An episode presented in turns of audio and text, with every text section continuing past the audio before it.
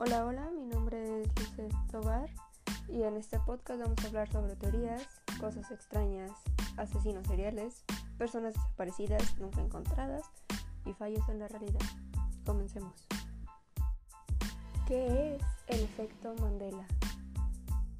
El efecto Mandela, bautizado con este nombre por la percepción de Fiona Brown, es el nombre con el que se conoce popularmente a un fenómeno, a un fenómeno con fabulación compartido por varias personas. Recibe el Nobel del Premio Nobel de la Paz sudafricano Nelson Mandela, puesto que cuando se anunció su muerte en 2013, varias personas afirmaron recordar a Mandela había muerto en los años 80. Se han dado varias explicaciones al fenómeno, diversas de ellas están en carácter científico, a pesar de que existe un amplio consenso sobre la razón de este efecto.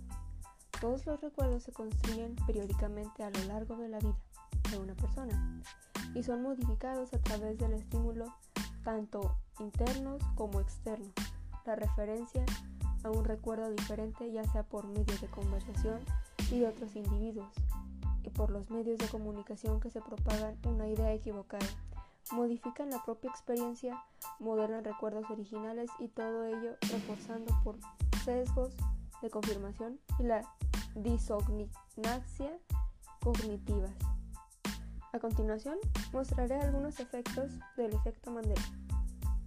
Se produce en su gran variedad de contextos diferentes, a menudo relacionados con memorias de niñez, algunos de los ejemplos más notables en la lista a continuación. Aunque mucha gente recuerda al personaje de Darth Vader de la saga de Star Wars diciendo, Luke, yo soy tu padre, una de las frases más célebres de la historia del cine, en realidad en la escena del episodio 5, a la que hace referencia, en ningún momento pronuncia el nombre de Luke Skywalker, sino, no soy tu padre. Aunque mucha gente recuerda el hombre del logotipo de Monopoly portaba un monóculo no lo llevaba. Seguramente relacionas esta frase con Blancanieves. Espejito, espejito, ¿quién es la más bella del reino? Pero en la película de Disney nos dicen espejito, espejito. Te reto a que intentes comprobarlo. Lo curioso es que esto en el 2012 por Julian Roberts protagonizó la película llamada The Mirror, Mirror basada en la historia real que pone este nombre influenciado por el efecto Mandela. Todos conocemos al famoso ratón de Mickey Mouse, ¿cierto? Hazte una imagen mental del ratón más famoso del mundo. ¿Lo tienes? Ahora dime, ¿lleva tirantes? Seguramente dirás que sí, pero no, Mickey Mouse no lleva tirantes. Todos recuerdan la película de Bob Esponja, ¿cierto? En los últimos días se ha reportado en redes sociales un nuevo fenómeno Mandela. En la película de Bob Esponja se trata de una escena final donde Bob Esponja utiliza una guitarra en forma de cacahuate, ¿cierto? Yo también lo recuerdo.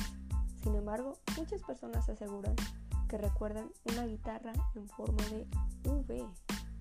Curioso, ¿no? Bueno, pues hasta aquí ha sido todo. Fue un placer estar con ustedes y dar estos magníficos ejemplos Mandela. En el siguiente capítulo daré más y más información. Espérenlo con ansias la siguiente semana. Nos vemos. Soy Lizette Tobar y espero que la hayan disfrutado. Un gusto conocerlos.